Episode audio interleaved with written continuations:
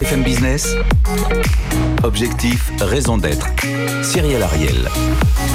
Bonjour à tous et bienvenue cette semaine dans Objectif Raison d'être. Alors forcément, si on parle de Fashion Week, cette semaine on vous propose une émission dédiée à la mode. Nous recevons le PDG de la marque Bache avec Pierre-Arnaud Grenade et face à lui, la challengeuse de la semaine, c'est Balzac Paris avec sa fondatrice Chrysoline de Gastine. On rentre tout de suite dans le cœur du sujet. Ils sont là, ils sont deux et ils s'engagent. BFM Business. Objectif, raison d'être. Les entreprises face aux défis de la RSE.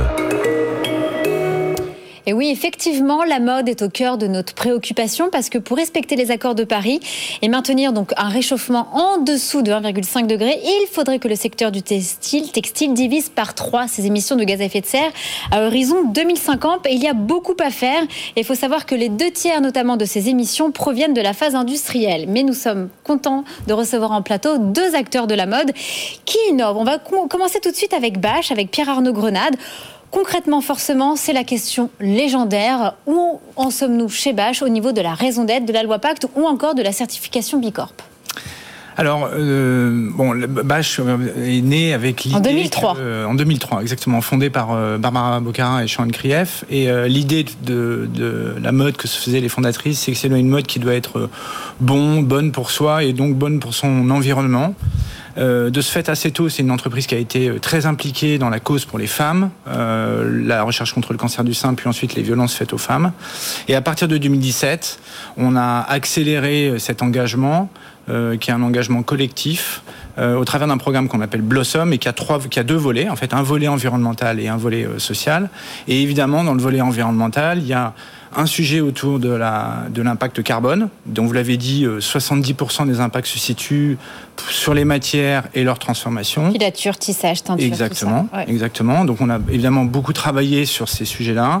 On a travaillé sur les sujets, euh, on a mis en place un système de traçabilité et de transparence. Mais ça, on va en revenir. mais concrètement, est-ce que la loi PAC, la raison d'être, c'est en cours de discussion ou pas du tout on, a, on est parti d'un impact de notre, de notre impact carbone pour pouvoir ensuite euh, focaliser sur euh, les, les, les, étapes de la chaîne de valeur qui ont le plus d'impact. Et donc la transformation des matières. Aujourd'hui, 55% de nos matières sont euh, sont euh, durables et euh, travailler également sur leur transformation, en, particulièrement en auditant nos fournisseurs et en s'assurant. Mais est-ce qu'il y a un comité de pilotage de suivi sur la raison d'être Il y a non seulement un comité, euh, Donc, plus que ça. en horizon 2022, est-ce qu'il y aura la raison d'être de Bâche ou pas? On ne le fera pas en 2022, en sens que c'est un processus, si vous faites raison, référence à un processus de certification, non. Mais on a déjà un comité, il y a 14 personnes au sein de chez Bâche qui travaillent sur les sujets RSE.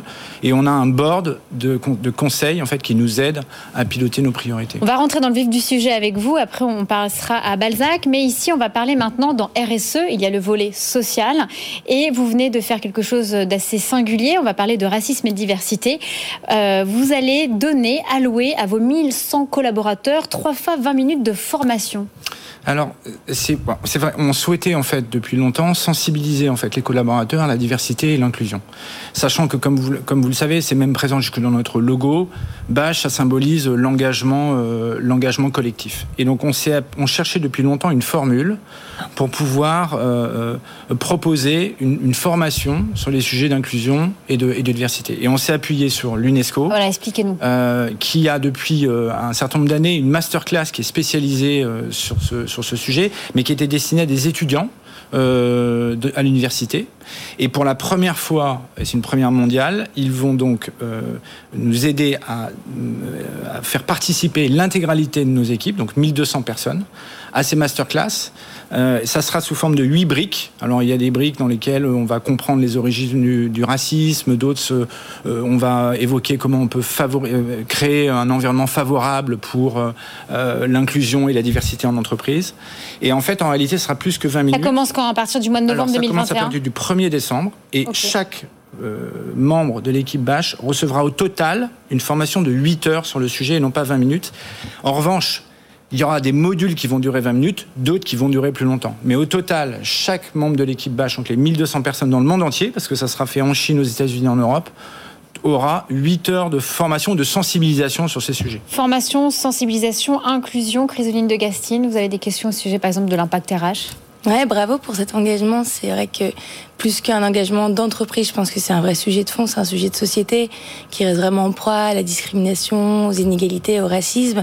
Moi, la question que je me pose, c'est justement, vous parlez d'inclusion, qui est pour moi est la clé justement pour se sortir de ces, de ces notions-là. Comment, chez Bash, on met l'inclusion au cœur de nos RH, justement?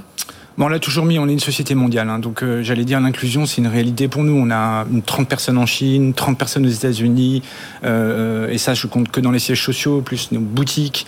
Donc, j'allais dire l'inclusion et, la, diversité, elle est au cœur de l'entreprise depuis sa, depuis sa naissance, en réalité, et encore plus depuis qu'on est devenu international. Euh, nous, ce qu'on préfère sur ces sujets-là, c'est prévenir plutôt que guérir quand on fait ça, on fait pas ça parce qu'on a un problème, on fait ça parce qu'on pense qu'il faut aller plus loin euh, et qu'il faut être Alors, faut armer nos collaborateurs. Sur les sujets d'inclusion, ça c'est très intéressant et surtout sur, sur cette formation qui est, qui est, euh, une première, comme vous le dites, peut-être mondiale. Euh, comment, par exemple, en interne, si on dénonce effectivement qu'il y a un sujet de racisme, comment l'entreprise va du coup sanctionner le collaborateur ou la collaboratrice d'ailleurs? Alors, on a euh, un système, on a une charte éthique au fait au sein de l'entreprise, et on a mis en place avec une société qui s'appelle Whistlebee un système de whistleblowing. Donc, qu'est-ce que c'est que le whistleblowing? C'est, euh, en l'occurrence, c'est une adresse mail totalement anonyme dans laquelle les collaborateurs peuvent dénoncer des comportements. Alors, ça peut être des comportements, euh, ça peut être des menaces sur la, sécurité, ça peut être évidemment des comportements déviants sur le, qui ont, auraient trait au racisme ou à une absence d'inclusion, et, ou à la santé par exemple, s'ils estiment que euh, dans leur quotidien du travail, euh, leur santé est menacée, et c'est vrai qu'en ce moment avec le Covid, ça peut être des sujets. Donc il y a une adresse mail qui est totalement anonyme, et c'est le système du whistleblowing, c'est-à-dire que n'importe quel personnel dans le monde entier peut nous faire part d'un comportement qu'il considérerait comme euh, anormal. Et évidemment, après, uniquement deux personnes dans l'entreprise ont accès à cette adresse mail, deux personnes de, au sein de la, DRH, Donc, il y aura pour pouvoir euh, éventuellement traiter les on sujets. Pourra vous donner, vous poser des questions d'ici un an peut-être, une fois que le mois de décembre sera passé, enfin, au bout d'un an de bilan, voir comment ça s'est passé finalement. Pour la partie, euh, oui, pour la partie qui est liée à l'UNESCO, en effet. Pour la partie qui est liée au whistleblowing, c'est déjà en place dans l'entreprise. Alors en termes de réduction maintenant d'empreinte carbone, vous vous êtes engagé à avoir 65% de matière, de pièces éco-responsables dans votre collection déjà printemps-été 2021. Euh, comment on fait pour aller plus loin Et euh, comment est-ce que ça vous coûte plus cher aujourd'hui d'utiliser, par exemple, de switcher, d'utiliser plus de matières éco-responsables comme le viscose, le sel ou encore le coton bio? Bien sûr que c'est des matières qui sont. Alors, euh, on va plus loin parce que nous, on prend un engagement qui est d'avoir 95% de matières éco-responsables d'ici 2023. Et c'est évidemment un challenge financier parce que ce sont des matières qui sont euh, plus chères. Et euh, on est totalement lucide sur le fait que, in fine, le consommateur ne paiera pas, euh, pour autant, en tout cas dans ce qu'on voit, beaucoup plus cher pour ces matières. Donc c'est à nous d'absorber ce coût et c'est à nous de gérer, j'allais dire, nos, nos, notre économie d'une façon générale, de façon, euh, de façon différente. Il y a un échange qui peut être très sympa entre, vous deux parce que vous, chez Balzac Paris, vous avez 99,5% de matières éco-responsables. Alors on le rappelle quand même à nos auditeurs et téléspectateurs, Bâche a été lancé il y a 17 ans, vous, il y a 7 ans, mais comment on voilà, comment, par exemple, Bâche pourrait se transformer peut-être encore un peu plus vite? Ouais, je pense que bah, c'est un chiffre dont on est évidemment très fier. En fait, la différence avec un Bâche, c'est que Balzac s'est créé sur ses valeurs euh, éco-responsables qui sont bien évidemment intrinsèques à qui nous sommes aujourd'hui. Donc euh, forcément, on s'est construit, on a construit notre business plan autour de ces notions de responsabilité. Donc toutes ces, ces notions de, de, de matières éventuellement plus chères, on les a euh, inclus dans notre réflexion en termes de business économique. Maintenant, je pense que les entreprises qui ont du sens sont celles qui vont défendre une cause plus grande que la sienne. Et donc, euh, on parlait au début de, de l'échange de Bicorp, pourquoi pas d'entreprise à mission. Est-ce que justement, Badge, vous réfléchissez à comment donner plus de sens à vos actions en vous faisant certifier ou autre? En fait, la, la, on, Bash a déjà du sens. C'est-à-dire que elle, je pense que la, la force de Bash, c'est d'être une marque. Et une marque, aujourd'hui, elle, elle doit donner du sens. Et d'ailleurs, dans les trois exceptions du mot sens. Hein. Mais pour vous, voilà, ça veut dire que. C'est déjà le cas. Après, elle peut le matérialiser, j'allais dire, sous forme euh, d'une certification. Nous, on est en train d'évaluer le, le, travail que ça représentait et comment on peut le faire. Mais fondamentalement, Bash a déjà, a déjà du sens. Et le, le, depuis 2017, hein, euh, euh, nous, on n'est pas né effectivement sustainable. Vous faites bien de le, de le dire. Et donc, on a, fait un choix, on a fait un choix de ce qu'on appelle d'in-setting, c'est-à-dire de modification de nos pratiques par rapport à deux entreprises qui peuvent faire un choix d'offsetting, qui est un choix de compensation. Nous, on a fait un choix d'insetting, et qui évidemment est une énorme transformation pour une entreprise comme la nôtre. Surtout que, comme je vous le disais, euh, Bash, c'est 250 millions d'euros, c'est 300 magasins dans le monde. Donc changer euh, ces pratiques, c'est un travail qui, est, Ça demande du temps. Step by step, mais c'est bien euh, effectivement important de le rappeler. On a 7 ans et 17 ans d'un côté, mais en tout cas, il y, y, a des belles évolutions. Euh, pour cette dernière partie, j'aimerais qu'on fasse un focus sur la production, voire la surproduction. Et comme ça, ça permettra à notre débriefeur qui, lui, par exemple, travaille avec Tekin pour parler de production à la demande. Alors, comment on fait, par exemple Quelles sont vos innovations, euh, vos, dire, vos, ambitions pour éviter justement la surproduction chez Base et peut-être plus tendre à la production à la demande? Est-ce que c'est envisageable quand on a 300 euh, points de vente dans le monde? La question, elle pose plus, plus spécifiquement sur la durabilité et la circularité des produits. Et, donc, euh, il y a quand même un certain nombre de clés pour, pour arriver à, à ça. La première chose, c'est qu'il faut un style, et c'est le cas de Bash, qui dure dans le temps. Euh, c'est-à-dire qu'il n'est pas un style de quelques mois, mais qui est un style qui s'impose dans le temps. Et c'est le cas de Bash. La deuxième chose, c'est que euh, euh, il faut pouvoir avoir des dispositifs qui font durer le produit.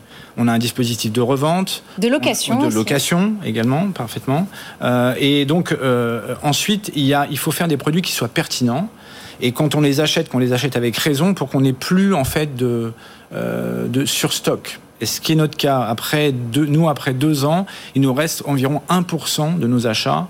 Et pour vous donner le montant que ça représente, ça représente 3 à 4 000 pièces. Et ces pièces sont données, en fait, et sont même demandées, pour être franc, à des écoles ou à des associations qui euh, travaillent autour euh, des produits textiles. Alors d'un point de vue, chez Balzac Paris, il y a plusieurs choses. Alors vous, en, en seconde main, vous, vous avez rejoint l'initiative RRR, réparer, réutiliser et recycler depuis deux ans. Euh, vous travaillez également avec une entreprise française qui est à Saint-Malo, qui s'appelle 3D Tex, pour éviter la perte de matière avec de la fabrication de vos pulls en trois dimensions. Et vous faites également de la collaboration avec vos consommatrices, consommateurs ouais. sur les réseaux sociaux, justement pour éviter, on va dire, de surproduire voilà, qu'est-ce que ça vous inspire vis-à-vis -vis de, va dire, du, du Exactement. Nous, on a construit Balzac avec mes deux associés en pensant que les stocks, ça serait notre bête noire et on a fait notre focus numéro un de cette, de cette histoire de stock. Euh, pour ça, on a vraiment dans une logique de production raisonnée. Donc, on fait intervenir nos clientes sur qu'est-ce que vous voulez voir en boutique. Enfin, en l'occurrence, pour nous, on est pure player. Mais qu'est-ce que vous voulez voir euh, sur notre site internet? Et en fait, produire au plus juste, ça permet d'intégrer la cliente dans son processus créatif et donc obligatoirement ça la rend actrice de la marque et lorsqu'elle se rend en ligne, elle trouve les produits qu'elle a envie et pourquoi pas dont elle a besoin. Est-ce que Bâche demain doit pas plus tendre à devenir une marque plus communautaire, plus consumer-centrique?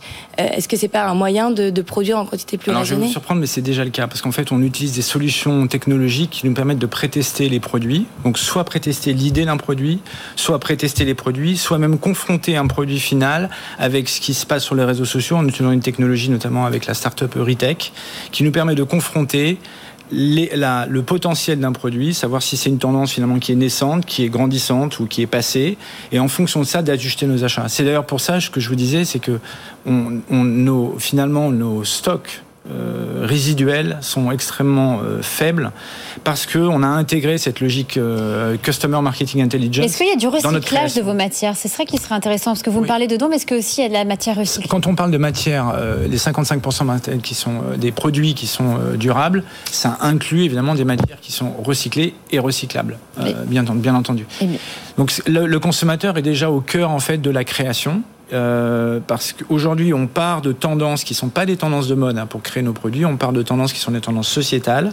Ensuite, on va checker avec un certain nombre de solutions technologiques la validité des produits et ensuite on les achète. Eh bien, on va demander l'avis tout de suite de notre débriefeur de la semaine. C'est parti. BFM Business. Objectif, raison d'être. Le débrief. Nous sommes ravis cette semaine d'accueillir un débriefeur qui revendique le Made in France, notamment avec ses jeans et sa marque 1083. Thomas Uriez, vous êtes donc son président et fondateur. Alors, qu'est-ce que vous en avez pensé par rapport à ces deux, justement, les engagements de ces deux acteurs en plateau et comment on fait aujourd'hui pour tendre vers, on va dire, une mode véritablement plus responsable? Bonjour à vous trois déjà, bravo pour euh, vos différentes initiatives journalistiques dans la mode. Euh, moi, ce que ça m'a inspiré, deux choses.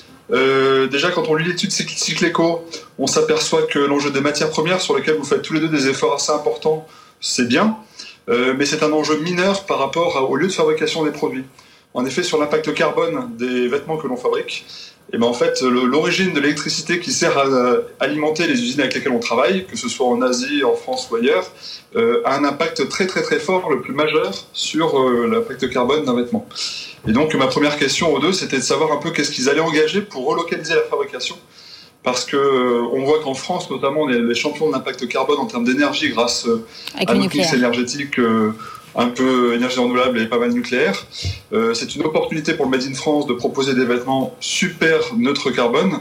Euh, comment, euh, chez, dans, vos deux, dans, dans vos deux marques, bah, vous, vous, essayez de vous rapprocher un peu du lieu de consommation? Balzac et après Bâche. Ouais. Et eh bah, Thomas, enfin, nous chez Balzac, on est très en phase avec ça. On, on, pense en effet que le bilan carbone, ça doit être notre priorité numéro un, en tout cas de le, de le réduire. Et c'est pour ça qu'on participe activement à la relocalisation des filières. On participe d'ailleurs avec 1083 à un projet qui s'appelle le collectif Tricolore, qui a pour objectif justement de réindustrialiser la filière lainière et de la mettre en lumière, puisqu'en France, on a des capacités de, de, faire des pulls finalement de A jusqu'à Z. Et puis, euh, vous en parliez, Cyrielle, mais il y a aussi euh, l'entreprise 3D Tex à Saint-Malo, qui a en plus d'une technicité exceptionnelle, cette entreprise est en France et euh, elle participe activement au bien-être économique du pays. Et du côté de chez Bach Du côté de chez Bach, en fait, on produit on s'attache au made in, mais aussi au made house, c'est la façon dont sont faites les choses. Il se trouve qu'on source nos matières dans différents pays dans le monde, en Asie, euh, en, Chine, euh, au, Portugal, en Europe de l'Est, et donc on fabrique au plus proche de la fabrication euh, de, de lieu de production de nos matières. Et comme on est une entreprise mondiale, l'impact carbone, il se calcule aussi en fonction de la distance qui va être parcourue entre le lieu de production et le lieu de destination. Et comme je vous l'ai dit, on a des points de vente en Chine, on a des points de vente aux États-Unis, en France bien sûr, mais aujourd'hui plus de 56% de nos points de vente sont en dehors de France. Donc on doit appréhender les choses de façon euh, plus, euh, plus globale que simplement à l'aune du marché français. Thomas Uriez Ouais, je suis pas tout à fait d'accord avec ça. Euh, quand vous lisez les études sur l'impact carbone d'un vêtement, la part du transport est tout à fait mineure. C'est moins de 10% par rapport au lieu de fabrication. Donc même si vous vouliez avoir un impact carbone meilleur, si vous fabriquez tout en France pour vendre en Asie, vous aurez un meilleur impact carbone que fabriquer en Asie pour vendre en Asie tellement la part du transport est infime dans l'impact carbone d'un vêtement par rapport aux impacts de transformation des matières premières, avec les étapes de filature, teinture, tissage, qui sont dans des pays où la production d'énergie est basée beaucoup sur le charbon. Donc intéressez-vous à l'étude cycle éco, elle vous permettra d'être beaucoup plus fin dans votre analyse de, des impacts carbone et de, de voir que les matières premières et le transport sont des enjeux mineurs par rapport au lieu de fabrication et à l'énergie électrique des lieux de fabrication de, de vos vêtements. Euh, j'avais une deuxième question, je ne sais pas si j'ai le temps, Cyril. Si, si, si, si allez-y, allez-y, ah, Thomas. ouais, c'est qu'en fait, euh, vous avez chacun parlé de surproduction, et en effet, c'est un enjeu majeur de notre responsabilité de metteur en marché de vêtements. Euh, produire des vêtements pour qu'ils ne soient pas vendus, c'est une hérésie. Mais pousser nos consommateurs aussi à consommer des vêtements dont ils n'ont pas besoin, c'est une hérésie aussi. Et donc, vous avez chacun parlé de produire au plus juste, c'est très bien. On sait que l'enjeu majeur de la mode, c'est qu'on surproduit, qu'on surconsomme trop. Qu'est-ce que vous allez mettre en place les uns les autres pour vendre plus juste, c'est-à-dire in fine réduire la quantité de vêtements que les consommateurs de France et du monde achètent, parce qu'on sait aujourd'hui qu'on a une responsabilité majeure dans cette surconsommation textile. Merci beaucoup Thomas. Très rapidement, mes deux invités, Balzac et ensuite Bach. Oui, bah, sur euh, certaines catégories de produits, je pense notamment au mariage, on a fait euh, de la production à la demande, donc c'est-à-dire que c'est vraiment en fonction de, des besoins de notre cliente et il n'y a aucun produit qui sera, qui sera fait en plus, par exemple. Et Bach et pour nous, en fait, euh, bon, nous on fait partie d'un segment qui s'appelle le luxe accessible, avec des quantités qui sont très, qui sont très raisonnables. Nous, on croit qu'il est, possible d'avoir une croissance durable en faisant appel à une innovation durable. Et on, par ailleurs, on ne pousse pas à la consommation. Par exemple, on est une des marques qui utilisons le moins dans notre secteur le, le levier du discount ou de la promotion, qui effectivement pousse à la surconsommation. Euh, et, donc, on, répond à la demande de nos clientes, mais en aucun cas, on ne pousse à une surconsommation de nos vêtements. On offre d'ailleurs la possibilité, comme je vous disais, de les revendre, de les louer. Euh, donc, on est très ouvert sur le, sur le sujet, bien sûr. Eh bien, merci beaucoup, Thomas, pour vos questions pertinentes. Merci beaucoup à mes deux invités. On passe tout de suite à l'impact de la semaine. BFM Business. Objectif, raison d'être. L'impact de la semaine. Je vous emmène cette semaine dans un tout autre univers à la rencontre du designer engagé notamment dans l'upcycling. C'est un Suisse, il s'appelle Kevin Germanier. Il a fondé sa maison éponyme il y a seulement trois ans. Il a commencé à faire ses premières armes chez LVMH avant de lancer sa propre marque. Son idée est de montrer qu'on peut créer une mode éthique avec des sequins, des cristaux Swarovski ou encore des paillettes. Tout ça bien évidemment avec une démarche responsable.